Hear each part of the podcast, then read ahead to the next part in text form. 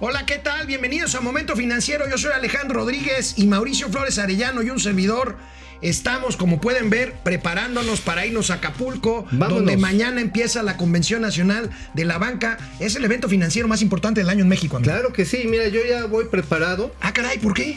Pues por el. Si el coronavirus llega a aparecerse, ya sí. Y es más, así ya pongo las chelas, las cubas. Vamos a hablar hoy de banca, de banca en México. Esto es Momento Financiero. El espacio en el que todos podemos hablar. balanza comercial, Inflación, evaluación, tasas de interés, momento financiero, el análisis económico más claro, objetivo y divertido de Internet. sin tanto choro. Sí, Y como les gusta, peladito y a la boca. ¡Órale! ¡Vamos, réjete bien! Momento Financiero. Bueno, hace, hace 15 días, amigo, corrió la versión de que, De que a lo se iba a mejor cancelar. se iba a cancelar la bancaria. Yo por eso pues me traje mi mascarita. Ah, ¿está bien? Pues no vaya a ser el- Eh, ya hay, eh, están implementando acciones ahí preventivas, sanitarias. También, este, por supuesto, las líneas aéreas. Aeroméxico ya implementó una, una serie de medidas aquí. Bueno, el caso es que mañana, mañana jueves arranca en Acapulco la 83 Convención Nacional Bancaria. Yo ya llevo como 30, tú también, como 30 llevamos. Más o menos. Ahí Uy, está, sí, es 83 Convención Bancaria. Se va a llamar Vigésima Prosperidad tercera. para Todos en la Era Digital. se llama vigésima No, tercera. Octagésima Octagésima, tercera. octagésima Octagésima tercera. tercera. No, bueno, octagésima. ahí, ahí estaremos Mauricio Flores y un servidor transmitiendo desde el Hotel Princess Imperial a partir del jueves y el viernes. Bueno, ¿cuál es la función de la banca? Recordemos cuál es la función de la banca. Tiene tres funciones fundamentales. La primera, administrar el ahorro nacional. La banca capta los recursos de todos nosotros cuando ahorramos, cuando abrimos una cuenta, una cuenta de cheques, una cuenta de inversión. Hay veces que la gente cree que los créditos que presta la banca son recursos propios. No, son los mismos recursos que depositamos los cuentavientes. Entonces, esa es su segunda función, amigo. Transformar el ahorro en crédito productivo o crédito personal. Y la tercera función de la banca es administrar el sistema de pagos. Comprar y vender, necesitas un sistema de pagos. La banca es fundamental para el sistema de pagos. Curiosamente, el sistema bancario inicia, inicia en Italia y en Francia debido a los cruzados, a la cofradía de la, de la cruz, de estos que fueron a luchar allá en- para recuperar la Tierra Santa. Estamos hablando de hace 600 años, Sí. amigo. Y precisamente el sistema de crédito que ellos inauguran rompe el sistema feudal. ¿Por qué? Porque con una cantidad de dinero que recogían ellos, prestaban una cantidad más grande esperando que no sé si al panadero o al textilero o al que producía armaduras le iba a redituar el dinero más un interés y ese dinero otra vez se volvía a prestar y es lo que le llamamos multiplicador del crédito. Es decir, tú depositas 100 pesos y hoy por hoy un banco puede prestar 800 pesos. Así es, ocho Entonces, veces más, ocho siete veces u ocho más. veces más. Se llama, digamos, el, ex- el efecto exponencial. Veamos ahí algunas imágenes de la convención del año pasado. Es un evento importante, es un evento importante. La banca es un eje fundamental de la actividad económica de cualquier país. México no es la excepción. ¿Cuántos bancos hay en México? No me lo van a creer, van a decir, Alejandro está loco. ¿Cuántos bancos hay en México? ¿Cuántos? Hay 50 instituciones bancarias ¿te registradas cuando- en la Asociación de Bancos de México. ¿Te acuerdas cuando había tres nomás? Sí, cuando éramos niños así estaba Bancomer, ¿te Bancomer. acuerdas? Estaba Banamex, Sí, y este Banco Abunrad. Abunrad, Había 10 cuando mucho, Banco Serfín. Asomex. Bueno, ahí tienen la lista. Eh, son varias hojas de la lista de bancos. Hay muchos bancos. Hay muchos bancos. de nicho y específico. Sí, sí, sí. 50 instituciones, incluidos los bancos de desarrollo, amigos y amigas. Los bancos de desarrollo son los bancos del Estado mexicano. Nacional Financiera, eh, lo que era. Bansefi, que hoy es, que, que Banco hoy del es este, Bienestar. Banco del Bienestar, que vamos a hablar con el director del Banco del Ah, Bienestar. sí, en la- claro, ese es en la un muy importante, bancaria. un proyecto muy interesante. Este, bueno, Vital ahora es este eh, HCBC y este ¿Te acuerdas bueno, en fin, era, inter- era internacional? Banco Internacional, que después fue Nacional Financiera. Más bien, Nacional Financiera absorbió Banco Internacional. En fin. Ha sido una historia muy 50, larga. 50 instituciones asociadas a la, a la ABM, a la Asociación de Bancos de México. Pero bueno, empecemos a ver cifras. ¿Por qué, por qué amigo? Y tú se lo preguntaste a Luis Niño de Rivera, ahorita Así vamos a oír al presidente de los banqueros. Eh, llama la atención el ritmo de crecimiento en el crédito bancario, que es de dos dígitos, como vemos en esta gráfica. El crecimiento del crédito bancario es de dos dígitos en un año 2019 en el que la economía decreció 0.1% negativo. Entonces, ¿a qué se deberá esto, amigo? Ahí tenemos las cifras. Ahorita, bueno, tú se lo preguntaste a Luis Niño de Rivera. Aquí tenemos las cifras, 187.612 millones de, pesos. Y vemos un crecimiento que es notable. Estamos hablando del 17 al 19 de prácticamente el 13%. El 13%, dos dígitos. Y esto finalmente tiene que ver con el efecto confianza. El efecto confianza es yo tengo un negocio, la esperanza de que las cosas van a ir mejor. Aquí nos hemos referido a los indicadores, a los índices de confianza empresarial. Llevamos prácticamente seis años en que los empresarios de todos los sectores dicen, seis años, ¿eh? El próximo año va a ser el mejor para mí. Si no existiera esta confianza, esta, pues yo diría esperanza, no en el gobierno, no en que si las cosas van a mejorarse después del coronavirus o otra cosa así, sino en función de la propia capacidad y de obtener recursos porque cree que su proyecto, su producto, su servicio se va a vender, es lo que permite que se movilice el crédito. Es algo casi místico, si ahora, lo vemos ahora, es amigo, casi místico. déjame, déjame déjame decirte una cosa. Este es el año pasado. En los primeros, en las primeras semanas, en los primeros dos meses del año 2020, eh, la demanda de crédito ha disminuido precisamente por esta confianza. Exactamente. O sea, ya la gente no va a pedir crédito porque está esperando a ver qué pase. No Entonces, tiene la certeza es de que confianza. sus productos, Este, sus bueno, vamos a ver, a vamos a ver si tenemos aquí algunos conectados antes de ir, antes de ir a corte. Eh, bueno, tenemos a Juan Luis Gómez desde Chiapas. Juan Luis, gran ¿cómo estás? trabajo en el tema financiero. Muchas gracias. Gracias. Julio Michelena, eh, Jorge Sandoval. Jorge, ¿cómo eh? Luis Guillermo Zúñiga, saludos desde Morelia. Jorge Saludos. Rodríguez, ¿cómo tener confianza en alguien que gasta el dinero y no apoya la producción? Bueno, es el gobierno Ese de es la 4T. un punto difícil. Luis Aguilar Exigua, Equigua, desde Michoacán. Pedro Reyes, Pedro. saludos, Pedro. Bueno, regresando del corte, vamos a tener eh, eh, las palabras, vamos a tener conceptos muy interesantes de Luis Niño de Rivera, presidente de los banqueros, presidente de Banco Azteca y de la Asociación de Bancos de México. Mauricio Flores tuvo la oportunidad de entrevistarlo para ADN 40 y aquí vamos a tener, Le agradecemos a vamos a, ADN tener, 40. agradecemos a ADN 40, vamos a tener eh, las palabras que le dijo Luis Niño de Rivera a Mauricio Flores sobre los temas que nos ocupan en materia bancaria. Este, son temas muy interesantes que van desde la inclusión financiera, los números Y estas la inclusión paradojas, y estas paradojas que tú decías, ¿cómo es posible que el crédito haya crecido en un entorno recesivo. en un tono recesivo? Bueno, canal 76 de eh, Easy. De lunes a viernes, 4 de la tarde y en Spotify. Regresamos después de una pausa. Eh, mi amigo Mauricio Flores, que tiene muy buenos contactos en el sector financiero. Ay, nada más tantito. Ahí nada más tantito. Entrevistó a Luis Niño de Rivera, presidente de la Asociación de Bancos de México. Empecemos. ¿Cómo, ¿Cómo le fue a la banca el año pasado? Vamos a revisar, bueno, vamos a escuchar lo que le dijo Luis Niño de Rivera a Mauricio Flores en tema de números generales de la banca. En dos días arrancamos la convención y tenemos un resultado en el 2019 muy interesante. El crédito en términos reales creció 2.1%, en términos nominales 5.1%, en una economía que no creció. Y les voy a dar ciertos datos muy controvertidos y paradójicos. La industria automotriz se contrajo 7.8% Las el año pasado. El crédito automotriz creció 8%. La gente compró más a crédito aunque compraban menos. Pues la gente compró más automóviles a crédito en un 8%. La industria de la construcción se contrajo 10%. El crédito hipotecario creció 11% el año pasado.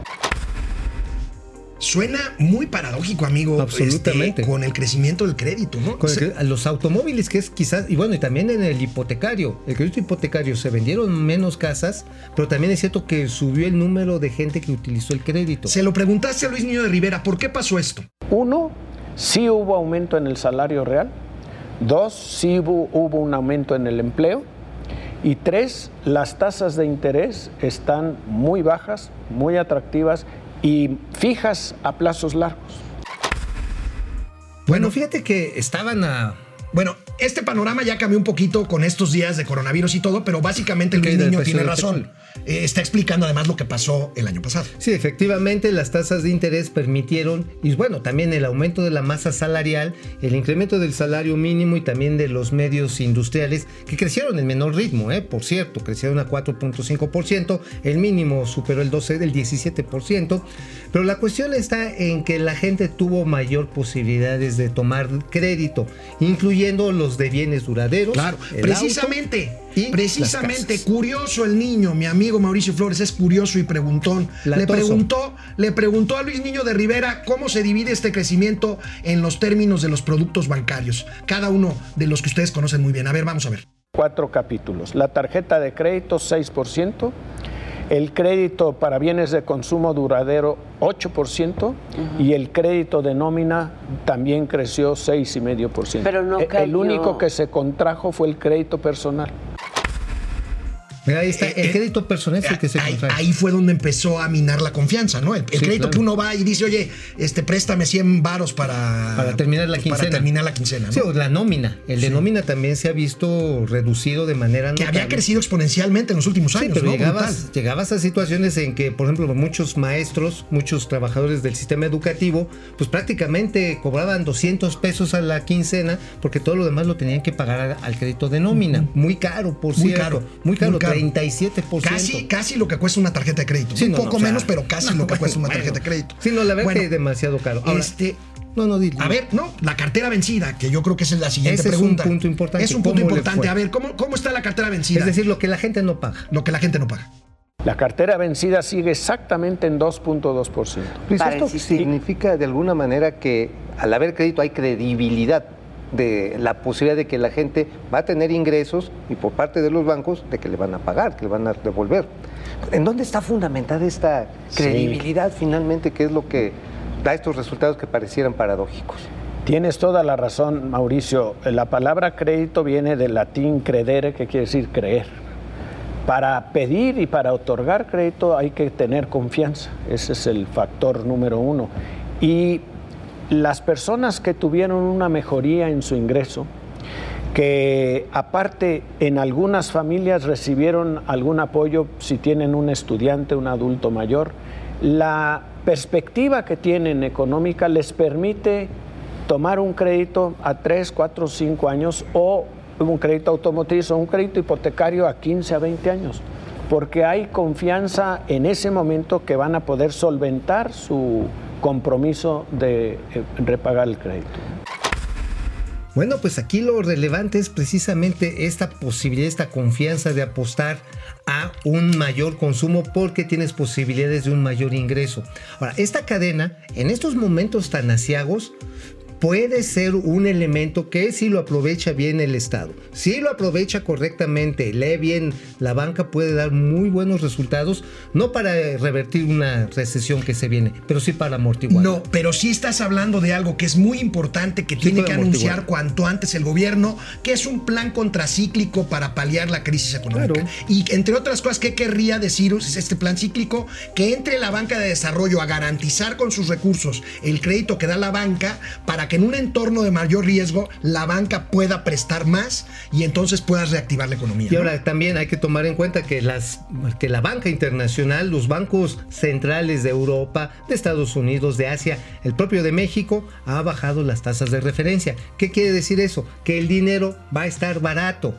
¿Por qué? Porque quieren amortiguar el golpe del coronavirus, quieren amortiguar el golpe de la caída de la demanda del petróleo.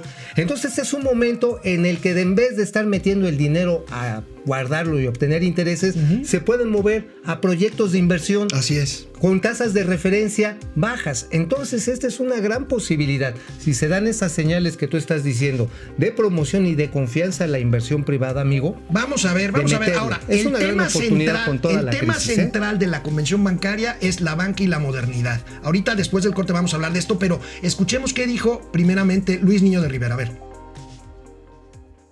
Estamos transitando del mundo analógico al mundo digital a una velocidad cada vez mayor. ¿Eso qué quiere decir?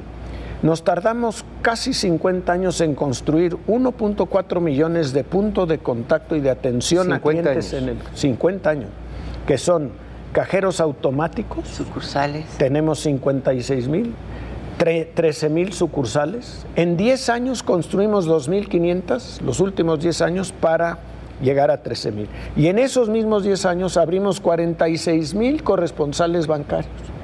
Y aparte tenemos 1.3 millones de terminales punto de venta para eh, principalmente Pero luego se transacciones aparece el celular y ya.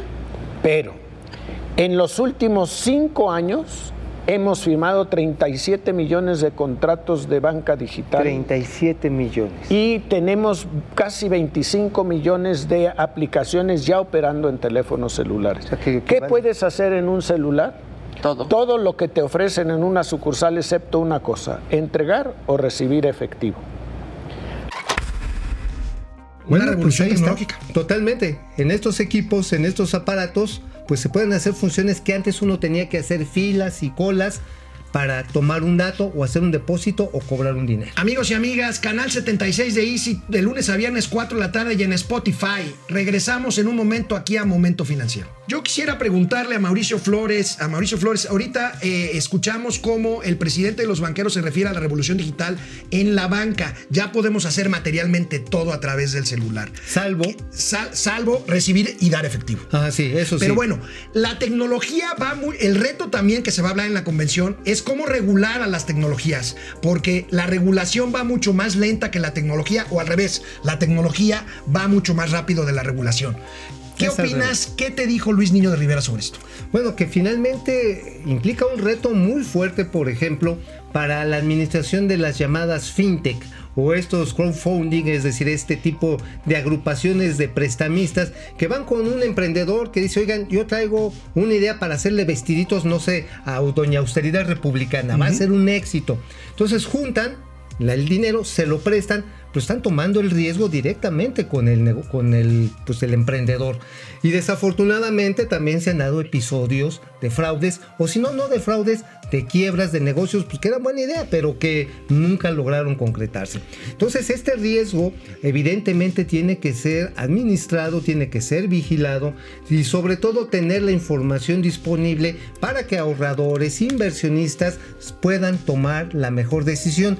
Y curiosamente, otra vez, a través de los medios digitales hay la posibilidad de obtener esta información, hacer cruces de los mismos y tomar decisiones que son afortunadas. De eso, de eso quería hablar, porque también se ha dicho mucho y aquí vacilábamos, ¿te acuerdas en el programa de Año Nuevo? Sobre si iba a salir este, este El año el CODI famoso, el cobro digital. Y tú eres de los que ¿Qué- todavía creen en el CODI, ¿verdad? No sé, tú dime, hablaste con Luis Niño de Rivera, el ¿qué pasa con el CODI? ¿Van a anunciar algo en la convención bancaria Pues sí, sobre el CODI? que al parecer vienen números interesantes. Hay ya dos millones de personas que han dado de alta en sus aplicaciones el CODI, que a final de cuentas es un mecanismo para hacer transacciones sin efectivo. Ya hay dos millones. Obviamente que no ha aumentado de manera en esa misma proporción el número de transacciones, pero sin embargo se van a dar una serie de facilidades y flexibilidades para que también en el comercio menudo, es decir, en la tiendita, en el changarro, se pueda utilizar. Pues mira, es muy interesante, Interesante. es muy interesante del CODI. Hagan de cuenta ustedes, chavos, que van al Starbucks y ya pagan con su teléfono celular. Sería ese mismo concepto, pero para absolutamente todo. No, y bueno, si vas, por ejemplo, a comprar unos tacos de suadero, pues sería padre, ¿no? De suaperro. a- De suaperro, que vayas acá con el Charlie. Digas, a ver, Charlie, Bueno. dos de maciza. Para terminar con esta entrevista que Mauricio Flores le hizo a Luis Niño de Rivera, Luis Niño de Rivera, el presidente de los banqueros, nos platica de los ponentes, de los ponentes que van a participar jueves y viernes en Acapulco en la Interesantes, convención. Interesantes participantes. Mira, eh, uno muy relevante y para eso tenemos un experto que viene a hablar que se llama Michael Chertoff, que es ex, ex secretario de Seguridad Nacional en Estados Unidos, es ciberseguridad. La transición al mundo digital obviamente requiere seguridad. Y no es solo eh, seguridad en el sentido de cómo protegemos los datos de los clientes y eh, los recursos de los clientes y los datos del banco y sus recursos, sino cómo evitamos que alguien de fuera se quiera meter. Y ese es el tema de, de ciberseguridad. Bueno, lo hemos tenido en este país y, Y en además- el mundo los ataques. Segundo, encima. vamos a traer a un experto de Inglaterra en temas de el mundo financiero no bancario para saber qué está haciendo todo mundo de las big tech a las fintech en temas de servicios financieros y a qué velocidad van y en qué rumbo van. Y eso es muy relevante escuchar porque eh, si solo le preguntamos a los clientes de la banca, oye, ¿qué piensas de la banca? Pues tenemos una opinión, pero si no le preguntamos a los clientes de otros proveedores de servicios financieros, Salirse un de día la caja. vamos a amanecer con el negocio alterado. ¿no? Entonces tenemos que saber qué está pasando en el mundo. Y el tercero es un experto en inteligencia artificial. Oh, Un, un joven no me la perderé. mexicano que se llama Manuel Gutiérrez, que re- tuvo un reconocimiento en Estados Unidos por el trabajo que ha hecho tanto en inteligencia artificial como en imágenes 3D, eh, que es brillante y nos va a, hablar de cómo se usa la inteligencia artificial en el mundo financiero. Bueno, pues ahí está. Vamos a ver otro tema que seguramente va a ser eh, pues la comidilla en la convención bancaria. Es la nota, es la nota que ayer, más o menos a esta misma hora, advirtió Standard Poor's. Standard Poor's, eh, Standard Poor's ya advierte, ya advierte una baja de nota en la nota crediticia de México por el entorno que estamos viviendo, amigo. Es De es precios del petróleo, claro. Precio pues el petróleo. precio está por debajo de, pues el nivel más bajo desde 1991, el precio de la mezcla mexicana. 29 años. 29 años, imagínate, 24 dólares, pues bueno, ya de a tiro, pues está casi a dólar el litro, bueno, el galón. Entonces, por lo tanto, es una circunstancia que le va a pegar a las finanzas públicas y esto a su vez hace que los prestamistas, y por ello mismo, amigo, se reunieron el pasado fin de semana, bueno, el viernes, esto en una nota que trascendió de Reuters, diciendo que aguas, ¿eh? Aguas porque la política energética de México no está funcionando. Sí, eh, Reuters reportó que el viernes se reunieron, como ya lo habíamos comentado aquí, y lanzaron una llamada de alerta europeos y norteamericanos a la política energética que está siguiendo el gobierno de Andrés Manuel López Obrador. Pues es esto seguramente nosotros estaremos preguntando de este y otros temas ahí en los pasillos de la convención. Pero Mauricio Flores trae notas nuevas sobre el tren Maya. El tren Maya ese que él cree que va, yo creo que no va. Pero bueno. Pues es que, amigo, hay un documento del. Hay un documento. El de- pinche ganso te atacó. hay un documento del CONACIT que dice que simplemente el tren Maya no tiene viabilidad. Bueno, el CONACID es como ir a consultar a los concheros que bailan en el sol. Pero es parte del mismo gobierno que hombre, está ver, construyendo mira, el la tren señora, Maya, amigo. la señora esta, la señora Bulia, María Elena Bulla. Bulia, digo, la verdad está como que yendo a consultar los astros. ¿Y sabes por qué está enojada con el Fonatur? ¿Por qué? Porque no la El contrataron. Fonatur, amigos y amigas, es Fondo el que está construyendo el tren Maya. ¿Sabes por qué no la el que está contrataron? planeando el tren Maya, porque todavía no construyen nada. Van a empezar a licitar. El día de ayer ya se anunció una asociación pública-privada que por primera vez el presidente Andrés Manuel López Obrador reconoce a fuerza de los golpes de realidad, lo cual es bueno también que empiece como que a así como que a tomar en cuenta que las cosas sí pasan, de que tiene que llegar a asociaciones público-privadas y la asociación público-privada es con BlackRock, este megafondo de inversión para el tramo que va de Cancún a Tulum con un diseño que está les vamos a pasar las imágenes en exclusiva. Pero ¿sabes qué? ¿Sabes por qué no los no, no, no contrataron a CONACYT? ¿Por qué? Porque el Fonatur contrató al foro, al foro Consultivo Científico y Tecnológico. Este foro es una organización que está aliada a Naciones Unidas, que hacen su trabajo de manera seria y consistente y que no andan buscando aluches en la O sea, selva como la o señora sea, Álvarez. malinchismo. Bulla. No, esta es una organización hecha y constituida por científicos mexicanos, incluyendo del IPN, de la Bueno, UNAM y ya del saben, Instituto Ya Nacional. saben que, en lo que, entre otras muchas cosas, Tú crees en los discrepamos. concheros, ¿verdad? pues, Del eh, discrepamos del tren Maya. Pero bueno, mañana, Bulla, mañana eh, estaremos a la orilla del mar transmitiendo con mucho gusto para ustedes Momento Financiero desde Acapulco, Yo por Guerrero. sí, yo sí por lo por el pronto, coronavirus. por lo pronto les decimos adiós. Ahí nos vemos. Vamos, réjete bien. Momento financiero.